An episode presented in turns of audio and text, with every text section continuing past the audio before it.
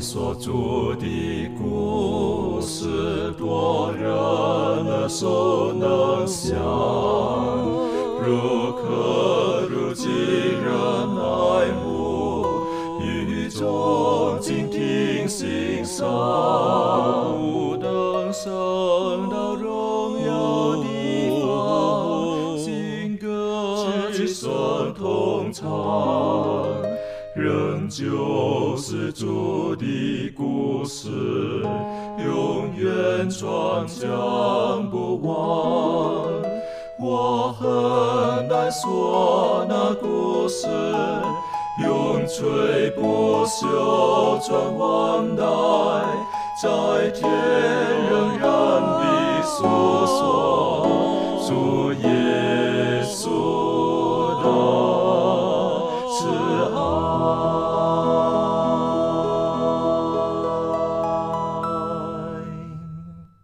欢迎来到安学医学，跟我们一起领受来自天上的福气。呃，还记得我们在上一次学习的时候，我们特别提到我们人的本质啊，就是由神用地上的尘土，然后吹了一口气在亚当的鼻孔里，他就成了一个活人。啊，那死亡的时候呢，等于说就把这两个本来并在一起的就分开来了。啊，他们不能够独立存在的。而我们上一次也提到了，就是死亡难道没有解放吗？有的，是在基督里面。死亡之后还有机会再一次的使这个气跟肉体呢能够再一次结合，我们称之为叫做复活。而在复活的概念当中，不是只有在耶稣基督来的时候才开始有的。而今天呢，我们用一些时间，我们一起来看看旧约当中如何教导我们这个概念。而在旧约当中，我们会看到旧约很多的人，他们都拥有这个复活的盼望。在进入今天的学习之前，我们一起低头，我们特别请周宇为我们做开始的祷告。我们在天上的父，感谢你，感谢你能与我们同在，也呼召我们相聚在一起，让我们一同研究你的话语，求你的圣灵充满我们。当我们在阅读你话语的时候，让我们能明白你的旨意。求主耶稣能眷顾，眷顾接下来的光阴，与我们同在，一切都能荣耀上帝。求主赐福，祷告奉耶稣名求，阿门。阿门。还记得我们这一集一开始的时候，我们的学习第一课就提到了，上帝创造天地的时候，他就彰显出他的本性，因为上帝是爱，所以他创造了这个天地。然后上帝用他的大能大力，他说有就有，命立就立。可是当造人的时候呢，上帝用特殊的描述，他按照他们的形象，依照他们的样式，然后造人、造男、造女。同时，他也将那一口气。吹在亚当的鼻孔里，他就成了有灵的活人。可是人呢，因为堕落啊，因为选择了犯罪，我们也提到了犯罪从天上开始到这个地上，以至于犯罪的结果，死亡就临到了这个世界。那到这个死亡临到这个世界的时候，有没有一个解放呢？有的，就是在耶稣基督里面。可是如果说我们看圣经的时候呢，耶稣他是到我们称为今天来看了，啊，是新约的时候才有的。那旧约时候对于这个复活的概念是如何呢？其实旧约圣经当中已经有复活的概念，等于说，当人认为已经死亡了，可是神还能够再一次的让他重新活起来，这是一个非常振奋人心的一个信息。那我们今天用一些时间，我们一起来看这个旧约圣经当中，第一个呢，我们开始要看的是约伯。好，约伯他遭遇到很多的苦难，甚至他都觉得说：“哎呀，我我死的好像比活的还好嘞。”可是呢？约伯的信心告诉他，他会见到上帝。有一天，他还可以用奇妙的方式能够见到上帝。那么，他特别讲一些话，好让我们觉得是很追信的一些话。那这一段呢，我们可以请满足带我们一起来学习这一段。谢谢。好，呃，我们来看三段经文。第一段经文呢，是这在这个约伯记的十九章二十五到第二十七节。圣经说：“我知道我的救赎主活着。”末了必站立在地上。我这皮肉灭绝之后，我必在肉体之外得见上帝。我自己要见他，亲眼要见他，并不像外人。我的心肠在我里面消灭了。第二段经文是在啊约翰福音的第一章第十八节，讲到说，从来没有人看见上帝，只有在父怀里的独生子将他表明出来。第三段是在提摩太前书六章第十六节说：“就是那独一不死、住在人不能靠近的光里，是人未曾看见，也是不能看见的，要将它显明出来。但愿尊贵和永远的全能都归给他。”阿门。那在这边，让我们看到说，当这个罪人他面对面见这个上帝的时候呢，是不得存活的。但是呢，没有一个人见过上帝他神圣的本体。那基督他来呢，是要将这个父启示给我们。那从天上下来将父显明给世人看的。啊，这一位呢，他是最了解啊天父上帝的。那一些看见他的人呢，就看见了父。那我们知道，其实，在我们人生的这个生命当中呢，其实是不公平的哈。尤其是当我们啊看到一些这个好人受苦啊，或者是这个不义之人兴旺的时候，那举一个例子来说，像是这个约伯啊，刚我们提到读的这个约伯，那约伯是完全正直、敬畏上帝、远离恶事。但尽管如此，我们如果在约伯记里面呢，我们就看到。啊，这个撒旦呢，他用各样的这种方式呢去击打他啊，在肉体上啊，他的身体呢就被啊痛苦的这个疾病蹂躏；在物质上呢，他就失去了大量的这种牲畜和财物；在家里，我们知道他失去了仆人啊，甚至是他的孩子。那在他的情感上呢，他周围的朋友呢都啊指责他是一个不悔改的罪人，他所面临的一切呢都是罪有应得的。连他的妻子呢也说：“你仍然持守你的纯正嘛？你弃绝上帝死了吧？”但是我们看到约伯在啊这当中啊他的一些这种啊反应，他也没有想到说他自己呢是成为这种上帝跟撒旦之间一个很激烈斗争的一个中心。那在这些的折磨当中呢，我们就看到这个啊约伯他后悔哈他自己出生哈，并且希望自己从来都没有出生过。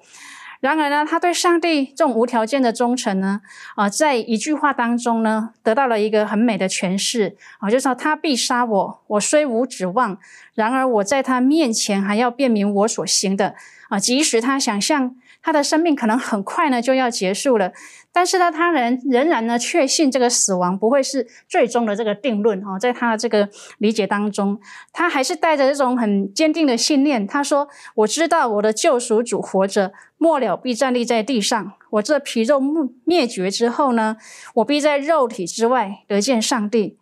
那在这边我们就看到，这是一个啊得到复活一个不容置疑的一个曙光。那在这样的悲剧当中呢，我们看到这对于约伯来讲，它是一个很美好的一个盼望。那在疾病、在痛苦、在这个经济崩塌、在朋友的谴责，还有他的情绪崩溃的这种包围之下呢，我们就看见啊约伯他仍然可以预见他是从死里复活啊，看见他心爱的救赎主的那一天。那事实上，我们知道，其实约伯他关于这种啊复活的话呢，就好像在这个我们在新约当中啊，如果有看到这个啊马大他对耶稣所说的啊，充满了同样的这种确信。他说：“我知道在末日复活的时候啊，他必定要复活，和这个马大一样。”那约伯呢，他就必须要凭着信心来领受这个应许，毕竟他还没有到那样子的一个啊地步。所以呢，在他会在这种啊很辉煌的一个新生的躯体里面呢，去遇见上帝啊这样的一个特权。那约伯他的期望就是在那辉煌的结局当中得到这种一个很圆满的结果。所以，我们在这个约伯记的当中啊，可能读前面、读中间、读后面的时候，我们看到约伯对上帝，他虽然受过那么多的折磨、那么多的痛苦，但是呢，他还是在这个上帝的这种啊给他这种期望当中呢，他还是有那样子一个盼望存在。的确哈，当我们看见约伯的时候，他他咒诅他自己的生日，啊，他觉得我还不如不要在这个世界上存活过，还比较好一点，啊，等于没有知觉的。可是呢，他在这个刚才满足带我们看的第十九章这个地方，他自己说到了，是不是？他知道他的盼望在哪里，啊，他觉得他快死了，可是他知道他是我的救赎主活着，等于说他有一个盼望，他知道一个对象，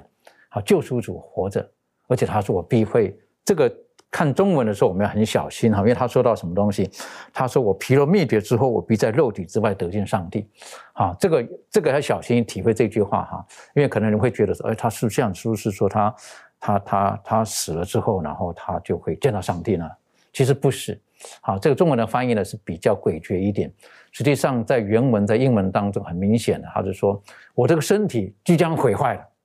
可是 in my flesh，在我的肉体当中，我还会再见到他。好，很明显的意思是这样，就是实际上我虽然今天我的身体要毁坏了，可是有一天我在身体当中我还会再见到他。好，那这个呢是是一个我们需要去很仔细思考的。所以等于说约伯知道，他纵使他的身体今天已经全身长了毒疮了，他说我的身体快毁坏了，但我还是会见到我的上帝。那当然，另外一个含义说，当我见到上帝之后呢，我的这个身体不再是现在这个身体了，不一样的身体，我不会在这种痛苦当中。见到上帝，可是从属灵的意涵当中呢，实际上很美的就是，实际上我们在苦难当中，我们还是可以见到上帝。好，约伯他实际上他苦难当中呢，他见到了上帝。啊，当然我们的中中心的祷告是不希望我们像约伯经历这种痛苦之后才见到上帝，但是不可否认的，有的时候我们的生活当中，我们会见到不少的事情，在我们认为是很不公平的，怎么会发生这种事情？为什么这种的灾难忽然间临到？但是我们从约伯当中，我们可以学习到一个很重要的功课，就是不要放弃对上帝的信靠。这方面，利润有没有什么可以再补充或分享的？好，那其实在这个残酷跟不公不公平的生活中，甚至我们说在。苦境当中，其实最令人难以忍受的，不外乎就是时间的漫长，还有在这个情况当中，你会带出的这种痛苦啊，或者是沮丧、忧忧虑，甚至是愤怒的这种情绪。那特别是当你要必须一个人去承受这些感觉跟情况的时候，那对我们而言呢，在顺境。的时候，我们教导人信靠上帝是非常容易的事。但是，当自己身处在这种绝境啊、逆境、绝望中的时候，才会发现说：哇，原来信靠上帝其实，呃，是一件很艰难的考验。所以呢，如我们要如何将这样的真理付诸实践，其实是非常重要的事。那如果说有一个人告诉你说：呃，相信我，那我们可能会有呃几种不同的反应，可能会说：好，我相信你。但是呢，也有可能，可能大部分人会会说。哦，你我为什么要相信你？这样，那当这个问题发生在上帝身上的时候，当我们理解说我们为什么要信靠上帝的时候，为什么要这么做的时候呢？我们自然会信靠他。那。我曾经呢就看过一句话，他是这样说：他说呢，受苦能把我们吹到上帝的怀中，就像一阵狂风能把人吹进避难所，同一个道理。所以呢，其实在这个苦境当中，我们不要忘记去寻求他，因为人往往会先选择呃靠自己。的能力去解决问去解决问题嘛？但是如果我们能够谦卑自己，就是完全相信全能的上帝能掌管这一切，那么我们的信心就会在一次又一次的难关当中，就是更加成长。那我们每个人可能在生活当中，我们会面对不同的压力，那甚至可能有些人会在呃属灵上会有比较低潮的时候。但是呢，其实基督徒的信仰的力量，很多时候都是在这种可能我们在面对一些。呃，感受孤独的时候，或者在挣扎的时候，会呃诞生，就是呃借此我们会在这个当中，我们会了解说什么是忍耐，什么是顺从，什么是信心，然后我们在这个逆境当中，就可以更单纯的，或者是或更专心的去感受上帝的同在。那这也是为什么我们必须。呃，回到一个重点，就是我们必须学习更像耶稣。因为呢，如果我们回想说耶稣他所受的这个苦，然后他在十字架上所成就的事情，然后甚至是他跟天父上帝的关系，呃的时候呢，我们就可以看到说，耶稣是我们最好的一个学习的榜样。以及呢，呃，除了这学习耶稣以外呢，我们也要有这个属灵的眼光，在这个苦境当中去查看上帝的美意。的确，哈，这个。呃，很谢谢你提醒我们，我们要学像耶稣一样啊！耶稣他他经历了各种的苦难，可是他一直仰望着他的天赋，我是觉得这很值得我们学习的。正如像我们今天开始的时候学习的就业的第一位人物啊，约伯，他本身也要遭遇到这么多的痛苦，可是他一直相信他的生命在神的手中，有一天神还会把这生命还给他。接下去我们在诗篇当中，实际上我们也看见哈，诗篇当中作诗的人，他们也对人死之后。他们有很丰富的盼望，特别在诗篇当中也提到的，常常会提到的字眼叫阴间，啊，等于说当死亡的时候，那种的、那种的毒钩、那种的枷锁来到的时候，它的权势到底有多大？在诗篇当中就有形容了，啊，关于这个阴间它的权势到底能够能够做些什么事情？而我们这些有有复活盼望的人，我们如何看待这一切？呃，我们可以请这个维凯带我们一起来思考这一段。好，那我们继续来探讨这个旧约当中有关这个最终人类复活的这个盼望。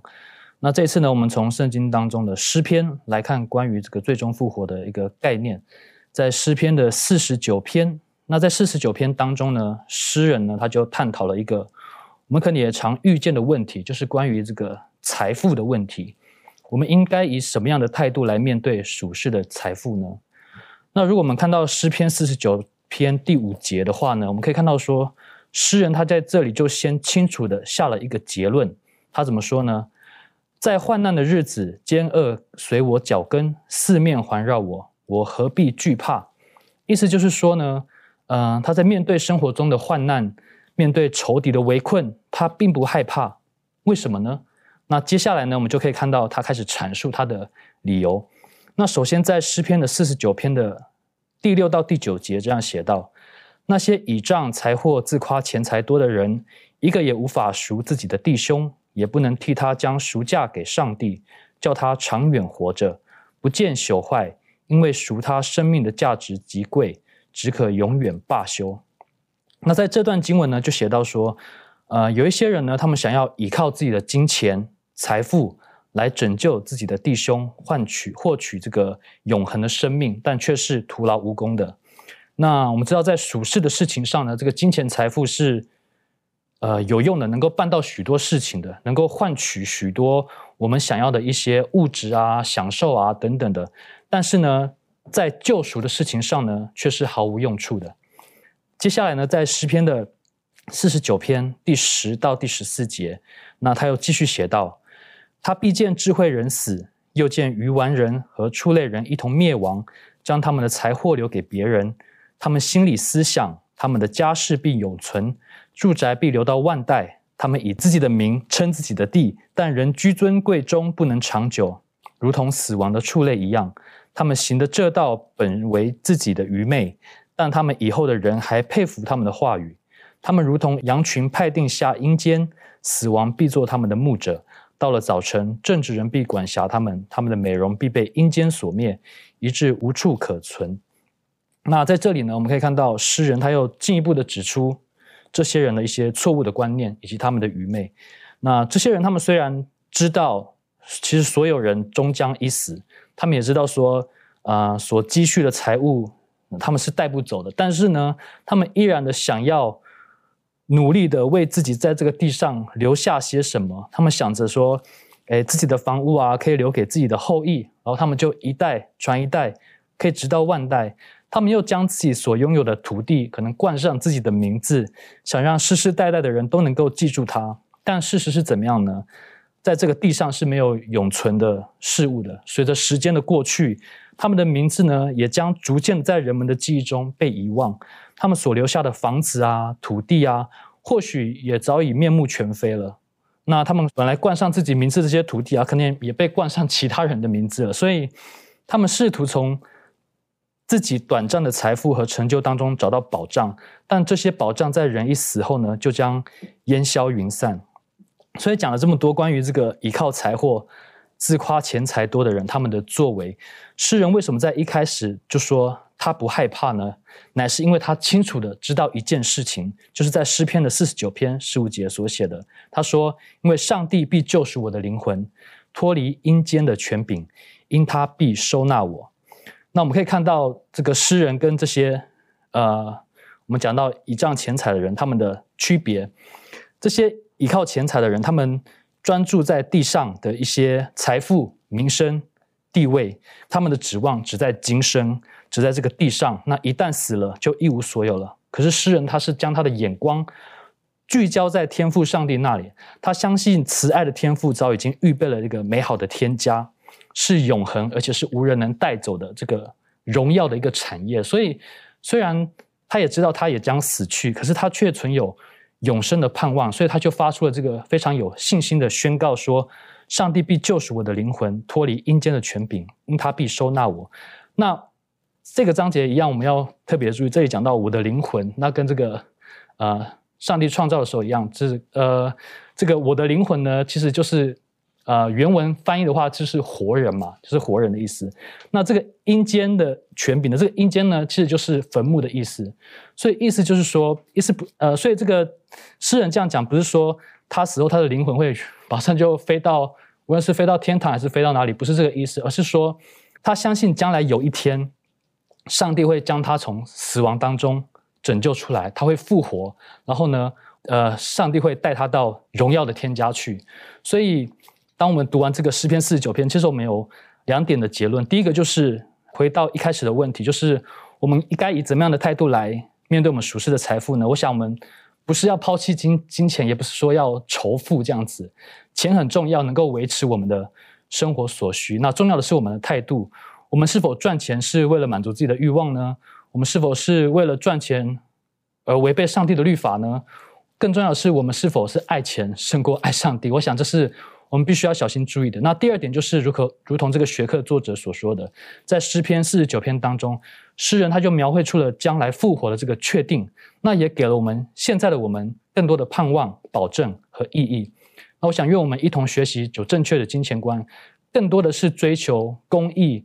金钱、信心、爱心、忍耐、温柔这些属天的美好。那。更多的是依靠那厚赐百物给我们享受的上帝，那也能够为自己积成美好的根基，预备将来能够持定那真正的生命。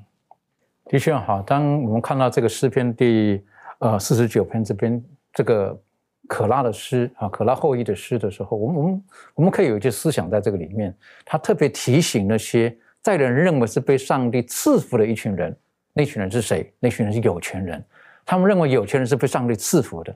可是他也提醒，有一些这有钱人觉得他是被上帝赐福的，但是他跟上帝的关系呢没有建立在一个正确的基础上，建立在一个生命的交流上的时候，他的这些钱财不能够保留，让他能够有永生的，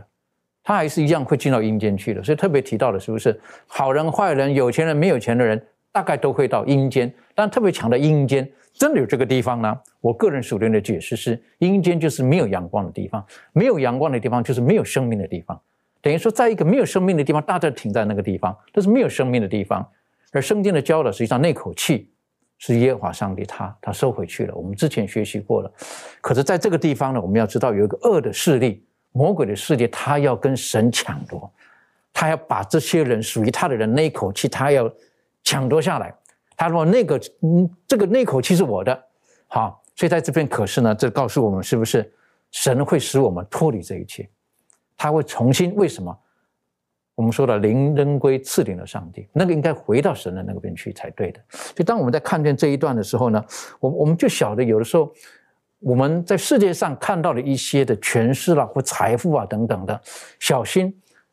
呃，我们要超越这一切，不能被这一切所迷惑的，然后觉得这一切可以给我们在为永生的事情上面做任何的效力吗？不，唯一的答案只有在耶稣基督里面。所以我们一定要避免犯下这种的错误。等于说，我们眼睛所看见的这世上的这些财富啊，啊，可以带给我们未来的如何啊等等的这方面，庭训有没有什么可以再跟我们补充或分享的？谢谢您。嗯，好。那呃，讲到这个这个。问题跟状况的时候，我就想到这个马太福音的第六章，呃，第六章这边就有告诉我们积财宝在天上的一个勉励。那我特别呃看到在这个二十一节这里呢，圣经就这样提到，他说：“因为你的财宝在哪里，你的心也在哪里。”呃，刚才呃就是我们有讨论到关于这个呃金钱，它的确在我们的生命里头。呃，的确有今生的一些物质的需要，就连我们在发展圣功的时候，的确我们也需要有金钱资源、物质来支持我们。但是，呃，当我们看到说这句经文，因为你的财宝在哪里，你的心也在哪里的时候，其实耶稣他在讲这个比喻的时候，有更深的含义，意思就是说，金钱有可能会改变人心。呃，比人心决定如何处理金钱这件事情，呃，更更重要。意思就是，呃，当我们把我们的专注力放在金钱上，呃，或者是今生的物质上面的时候，它会使我们更关心金钱，而胜于其他的事情。所以，我们需要选择，而且要很仔细的选择我们所拥有的事物，因为我们将会不可避免去珍视它，去保护它，然后以防止任何的东西来去影响我们去珍视的这些东西。那所以，呃，如果我们把就是认为这个最珍贵的财宝，然后投资在今天呃现今的生活当中，我们会发现我们不再是侍奉上帝，我们会侍奉钱财。那呃，圣经里头也其实也提醒我们，我们不能够侍奉马门又侍奉上帝。那这样子的一个情况下，我们就会呃非常的焦虑，而这个焦虑呢，可能就会变成说，呃，我的钱在今天会不会因为呃这个通货膨胀，然后会不会因为银行的关系倒闭，或者是我现在所存的钱会不会可以应付我现在的生活一切的需要？那当这一件事情出现的时候，其实我们就开始要去审视自己，我们的心态是如何。那呃，在今天呃，刚才我们所提到的，如果我们把我们这个金钱呃的眼光放在真正可以满足人的真正这件事情上，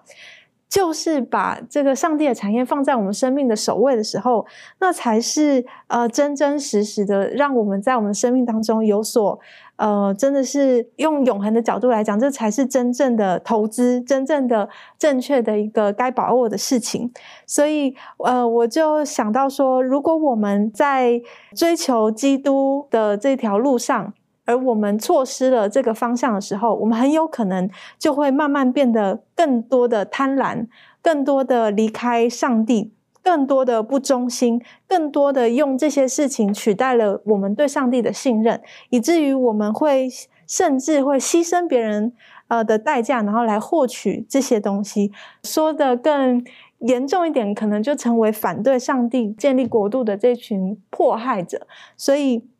呃，我想我们应该要知道这个的重要性。那最后呢，在第六章马太福音第六章三十三节这里就说：“你们要先求他的国和他的义，这些东西都要加给你了。”所以，我想神他希望我们能够把它摆在我们生命的首位啊，让我们知道呃什么才是对我们最重要的。那特别是基督徒的我们，更要做出这样子的榜样。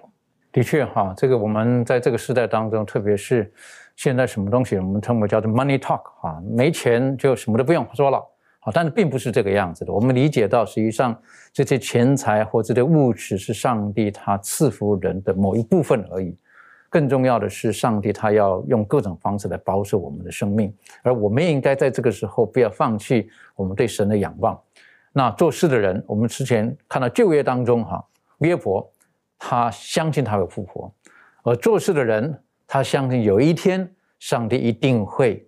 呃，从阴间将他的灵魂拯救出来等等的。其实做诗篇当中还有其他的也有雷同的概念。好，我们是不是可以请周宇带我们去学习这方面？是不是还有诗篇当中是不是还有可以让我们学习的部分？谢谢。好的，我们首先来看诗篇的七十一篇。嗯，我们来看诗篇七十一篇的第二十节，这里面就提到了，他说：“嗯，你是叫我们。”多经历重大急难的，必使我们复活，从地的深处救上来。有时候在这里面，让我们看到诗人大卫在这里面也讲到了，他说上帝会叫他经历很多重大的急难的事情，但是呢，也会使他们复活，呃，从地的深处呢也能救上来。那我们。仔细去看诗篇第七十一篇的时候，我们就发现，呃，诗人在这里面讲述到了，呃，他需要求上帝的呃帮助，脱离一些恶人的手。尤其第十节、第十一节这里面讲到，他说：“我的仇敌议论我，那些窥探要害我命的彼此商议，说上帝已经离弃他，呃，我们追赶他，捉拿他吧，因为没有人搭救。”说，当他感觉到有仇敌去呃要对他有危险的时候，感觉好像诗人大卫没有人帮助的时候，他的仇敌就来窥探他的时候，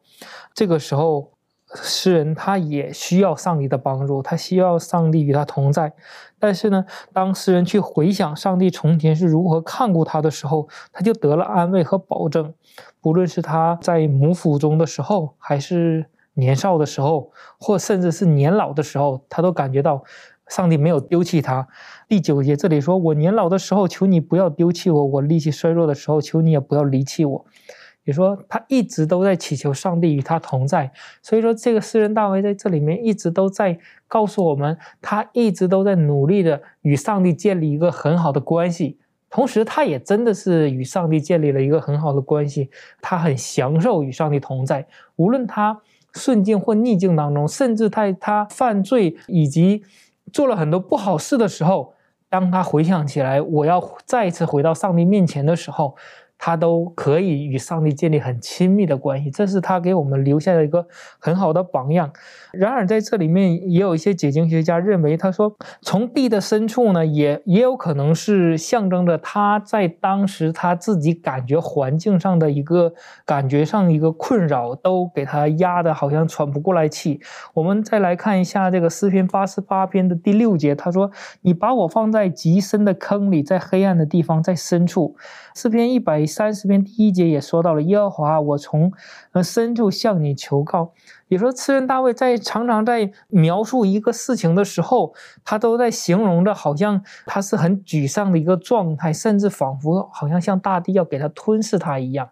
但是他永远坚信着上帝的能力和拯救，因为他相信上帝必能使他复活。呃，无论是身处在什么样的环境的时候，上帝并没有离弃他，上帝依然与他同在。所以说，在这里面，学科的作者告诉我们，他说，无论我们在处境如何的时候，上帝他都是与我们同在的，他也关心我，并且最终呢，我们的盼望不是在今生，因为我们的盼望是在将来耶稣再来的时候，他要给我们得到那个复活和永生的那个美好的应许。所以说，诗人大卫在这里面也给我们这样的一个提醒。要让我们的将我们的盼望放在上帝的面前，等于说在旧约当中有很多人，他们都有复活的概念啊，所以大卫他在这个诗诗篇第七十一篇这里这部二十节讲到的，是不是？他说：“你是叫我们多经历重大急难的，必使我们复活，从地的深处救上来。”当然，有的神学家刚才的周宇带我们思考，有的神学家会争论，就是地的深处就是指的是什么？好，是不是真的有那个地方？好，然后灵魂呢在那个地方等等的。那实际上呢，这我们晓得，这个是一个做事的一种的比喻性，等于说罪的权势是很可怕的，好，很可怕，甚至到一个程度，好像我们没有办法去触及到那个到底是在什么地方？好，为什么死亡是我们我们不晓得该怎么去面对、怎么解释的？可是大卫在这边讲，他说，纵使是这个样子，在人看来是好像是无底洞，可是神会使我们从那个地方拯救出来。为什么？因为他用的中文，至少中文圣经讲的很清楚，他说必使我们复活。好，他一定会达成这个的。我是觉得这对我们来讲是一个很美好的一个应许，但不能否认，我们在世界上今天我们还是会面对种种的一些苦难啊等等的。那我想请问一下，满足你本身有没有这种的经验，就是觉得好像。啊，生命当中碰到很多的挫折，可是之后你发现到神才是我们唯一的拯救。这方面你有没有什么可以跟我们分享的？好，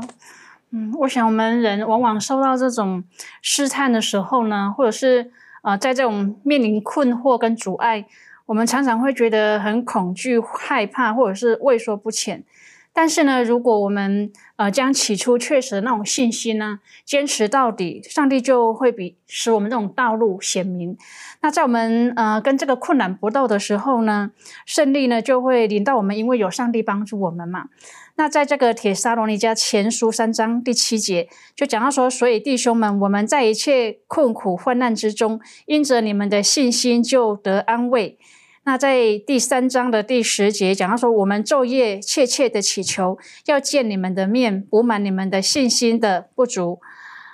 是的，很多时候我们在这种沮丧啊，然后可怕的时刻当中，我们常常会觉得好像上帝呢离我们很远啊，让我们觉得好像很无力。但是呢，我们呃，应该像我的话，我就会常常回顾过去，上帝他在我的生命当中的这种作为。那当我看到自己啊，在过去当中，上帝对我这种带领跟帮助的时候呢，我就深深知道，其实上帝跟我们的距离呢，只不过是咫尺之间啊。那我们会觉得很远，是因为我们距离上帝很远，但是上帝他通常呢是离我们很近的，所以呢，我们。呃，在把自己自己把这种距离拉长拉开的时候呢，我们一定要知道，其实上帝他的眼目呢是时刻都看顾着我们的。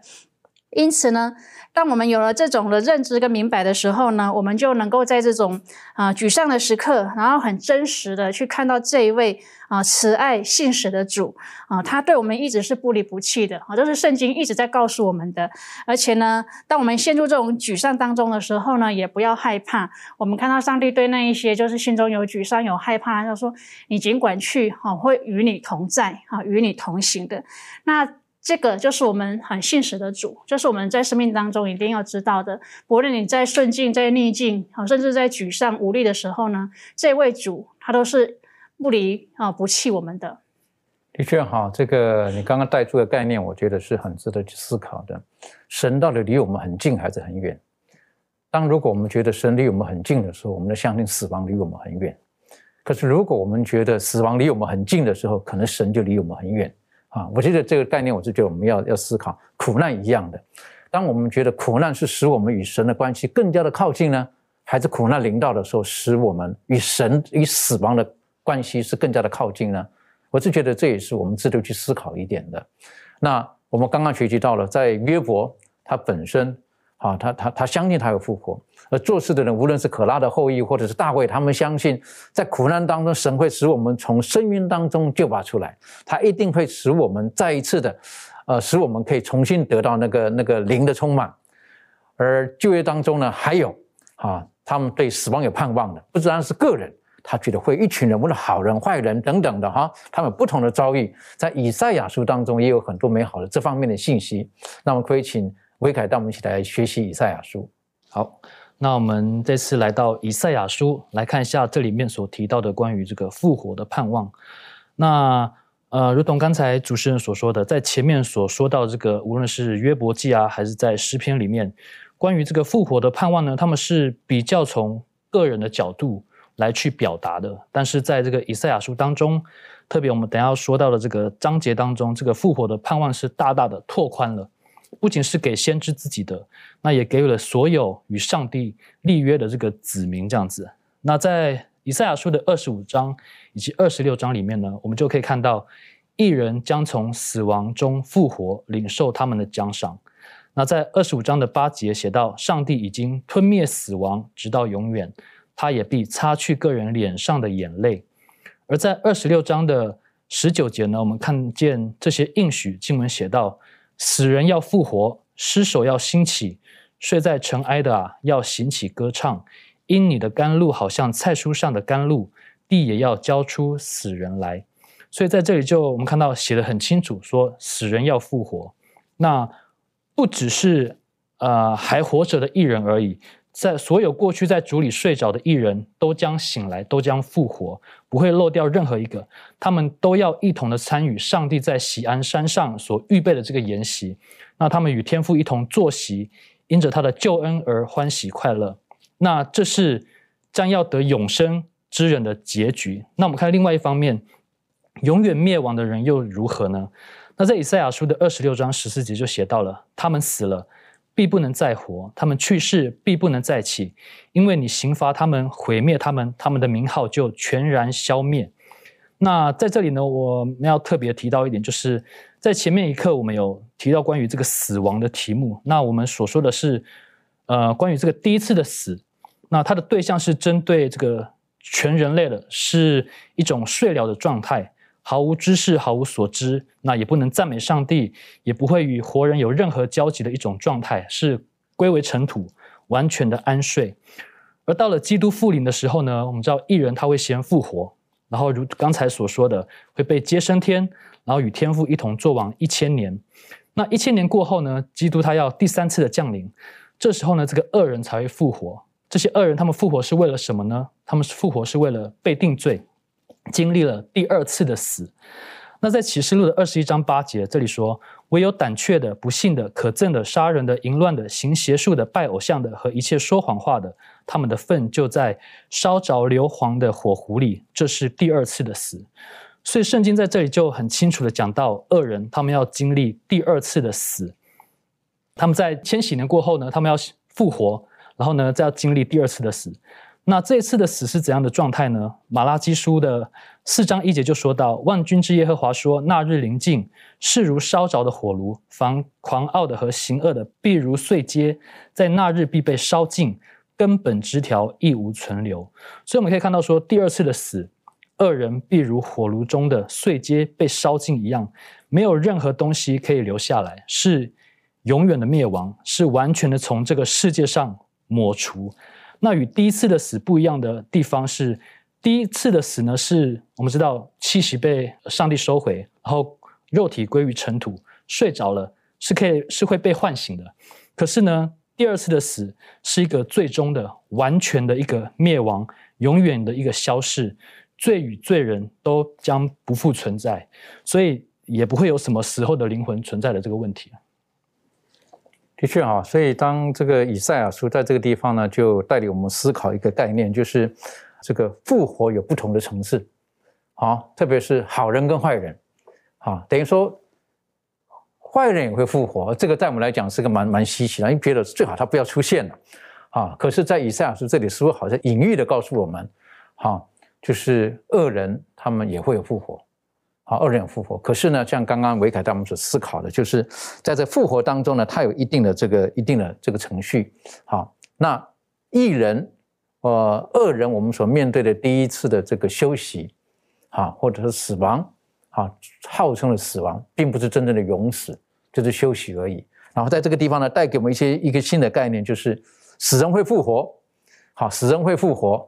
但是你是复活，呃，承受永生。还是你是复活要被定罪，好，我是觉得这带我们更新的一个概念了。等于说，死亡临到每一个人，那种是第一次的死亡还是第二次的死亡？我们要知道，第一次的死亡称为是睡着了，第二次的死亡就是永死，都会复活，都会复活。当然，启示录当中告诉我们，有一些人会复活两次了。好，那我们也经约当中也提醒我们，我们要在第一次的复活当中有份的，那就有福了。就是第一次的复活是艺人的复活，哎，这个是一个给我们很大的提醒。之前学习到了哈，会复活，可是现在呢，更深入的告诉我们，我们要在哪一个人群当中？要在哪一个人群当中？是在好人当中呢，还是要在这个呃坏人当中的这个复活？那当然，实际上有的时候，呃，我们握住这个圣经当中的这种的应许跟盼望的时候，我们面对死亡的时候，那。呃，我们的态度会不一样，好，我们的态度不同。那特别是当我们，呃，如果我们握的紧握的这个，应该是说我们所握有的对于这个生命的概念、复活的概念是偏差的时候呢，可能有的时候会影响到我们今天所做的某一些生命当中的决定。这方面，呃，关于这方面的利利润有没有什么可以再补充的，或者是你想要分享的？好，那其实就是，嗯，每次在讨论这个圣经的时候，就会想到说，如果这个世界是。在讨论这个罪恶的时候，我就想到说，如果这个世界是完美的，会该有多好？但是很可惜的，就不是。那我们生活在一个呃一个不完美，然后处处是危机，然后处处是充满冲突的这个世界里。那甚至是我们每天接收到的资讯呢，不外乎就是关于犯罪啊、疾病啊，或者是自然灾害啊，或者是战争等等，令人非常沮丧忧心的消息。那就想到说，如果在这样的世界里，我们一出生，从出生开始的终点呢，就是死亡的话，那么其实活着没有保障，也没有意义。那譬如说，我们就把呃人的出生，在这个没有盼望的生命里面呢，把人的出生当做是零。那在你随着生命的成长的时候，你的你的人生可能累积了很多经历，然后你做了很多努力。可是呢，到你到到达某一个点的时候就死亡，那你的人生就又又归于零了。那我们可以看到说，其实。那么你过去所做的，在这个中间那个上升的这些部分呢，你做过的这些努力，那你争取的一切，在死亡的时候都归于零了。那如果是这样的人生的话，我们就会问说，那么这样子的人生存在的意义是什么？那我们存在这件事情，其实好像就是多余了。那么如果我们说，我们有一个有盼望的人生呢，这个有盼望人生就不同，因为有盼望的人生的死亡呢，它只是停在一个点，因为这个死亡我们知道它就是休息了，那等待这个耶稣复临。时候，我们的生命又会再继续往上升，因为有这个复活，以及有有这个永恒的这个生命。那在这里当中，我们就会想到非常感谢慈悲又怜悯的上帝，因为他让人的生命的这个终点呢，不是停在死亡就结束。那上帝他愿意恢复我们跟他原有的关系，让我们可以借着这个耶稣基督有这个复活等有得永生的这个盼望，然后就让我们就是使我们的生命不是没有意义、没有目标、没有保障，而是可以让我们有更多的这个希望，然后帮助我们走向永恒的这个岁月。的确啊，你刚刚特别点出来了哈，我们在这个。这个世代当中，有的时候碰见了各种很不顺遂的事情的时候，嗯，我们好像看不到前途，那该怎么办呢？可是我们说，人最需要的就是要有一个盼望。如果我们人没有盼望的时候，我们不晓得前面的路该怎么走下去。特别是如果说我们碰见生命当中的难题的时候，我们更要相信会有解放的。好，这个盼望是很重要的。从呃，特别在就业时代，我们今天特别看的，在就业当中。他们对于复活，他们是有一个期待的。纵使在旧约当中，呃，有几位哈是他们真的是从从死里复活的。好，我们晓得以利沙、以利亚，他都有让人从死里复活。好，甚至呢，我们知道这个摩西，哈，他也从这个死里复活。那他的复活是更神奇的，是不是？是上帝亲自叫他复活，然后将他接到天上去。在新约当中，我们看见了他跟耶稣登山变相的时候，他跟耶稣基督是站在一起的。然后在旧约的圣经当中，他们那时候耶稣还没有来，可是他们拥有这种的盼望。所以在这世代当中，我是觉得，有的时候想一想，这个世界真的不是一个可爱的地方。啊，有的时候觉得太多的疾病啦，然后有这种的饥荒啦，然后有疾病，然后有战争，然后有这种这种社会上的这种罪恶的事件发生的，然后人间的这种的悲剧等等的，还有什么好值得留恋的呢？的确。神他让我们经历这一切，可是他也告诉我们，这一切有一天都会过去。我是觉得这个是一个很大的盼望。好，我们需要握住好这个盼望，然后我们才有信心、勇气继续的走我们人生的路。最后，在就业当中，还有一位啊，他也是特别被上帝所祝福的，上帝所特别爱他的一位，是先知但以理。啊，当他年老的时候，他看见异象等等的，然后他想到他国家。该该如何的去走下去的时候，神给他一个很大的盼望。好，那这个但以理也是很值得我们学习的。我们可以请庭劝带我们一起来学习。好，那呃，当我们可以呃翻开但以理书十二章一节的时候呢，这边就有提到了关于这个大军米迦勒，呃，他所带给我们的这个复活的盼望。然后在这个第十二章但以理书第十二章第一节的时候，圣经就说：“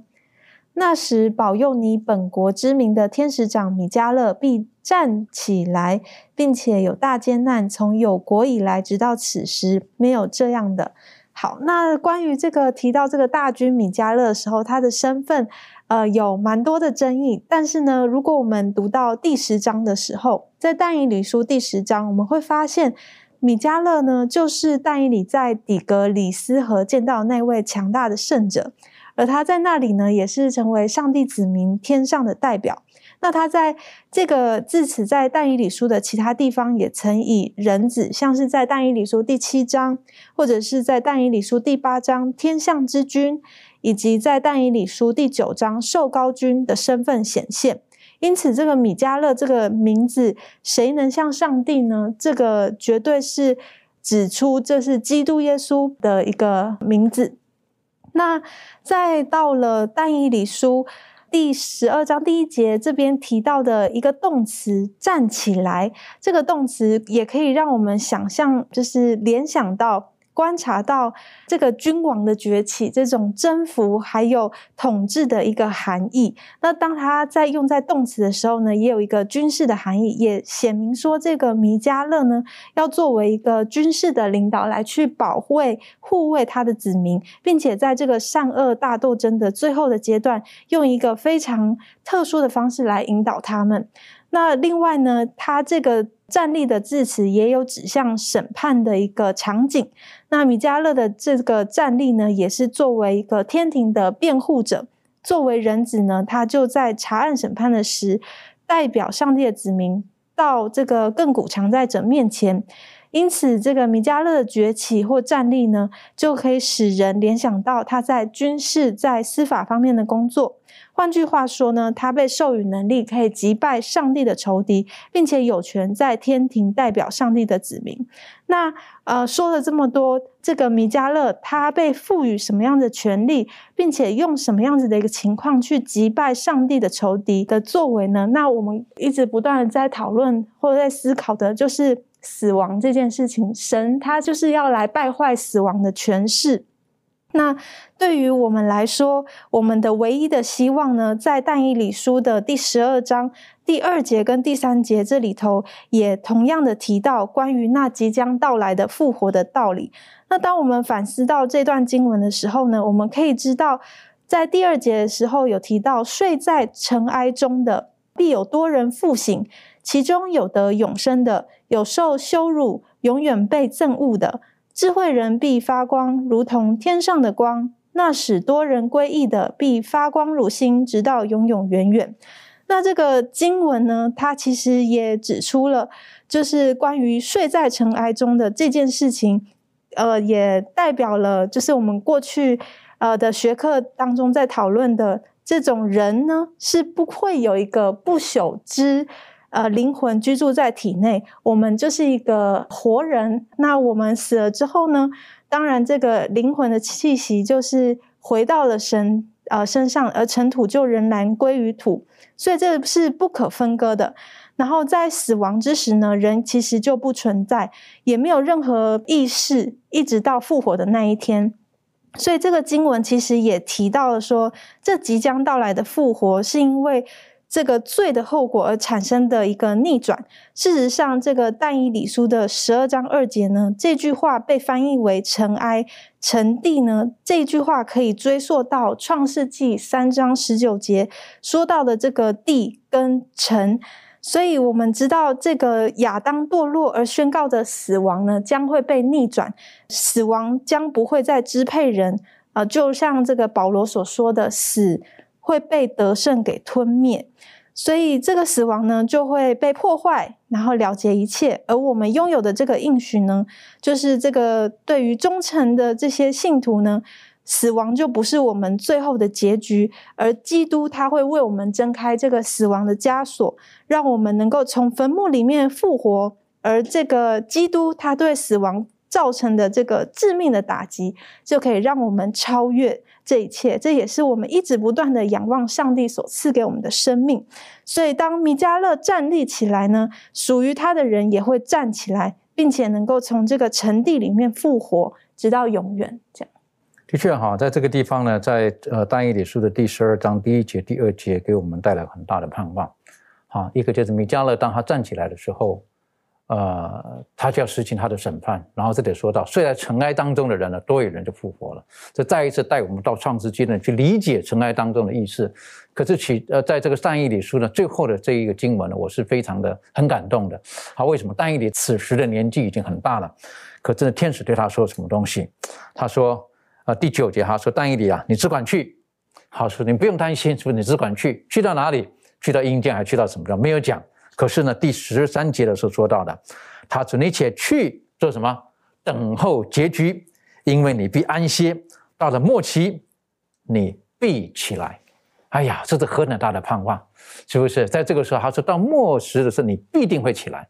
但以理他是一个信心的伟人，在希伯来书当中也有很多信心的伟人，他们今天安息了，可是他们是握有盼望的。这方面可不可以请这个周宇带我们一起来思考看看？好的，今天我们一直都在看这个旧约当中，不论是从先知书还是呃一些诗人所告诉我们，他们对这个复活都是充满盼望的。但是他们所这些盼望能抓住这样的一个应许的最重要的一点呢，就是信心。因为信就是所望之事的实底，也是未见之事的确据。在这个希伯来书第十一章第二节说：“他说古人在这个信上就得了美好的证据。”因为他们对上帝是有信心的，因为他们的信心也是很简单的。那当上帝对他们呼召、对他们有一些旨意的时候，他们非常单纯的就是相信的时候，那个时候他们就得了美好的证据，就好像挪亚一样，上帝告诉挪亚，你要造一个方舟，就可以拯救你们所有的人。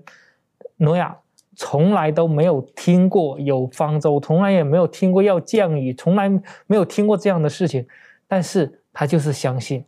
呃，所以说他就抓住了这个美好的盼望，呃，以及这个亚伯拉罕，当上帝呼召他的时候，他要离开家乡，走几千公里到呃另外一个地方，他不知道的地方，让他去生活的时候，他真的是毅然决然的带着全家就离开了，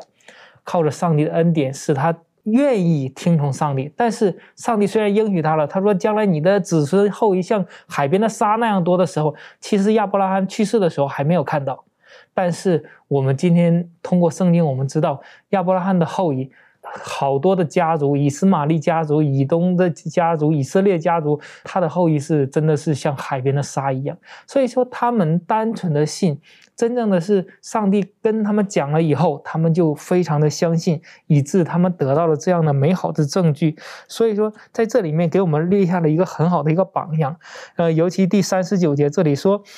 呃，希伯来书十一章三十九节，这些人都是因着信得了美好的证据，却仍未得着所应许的。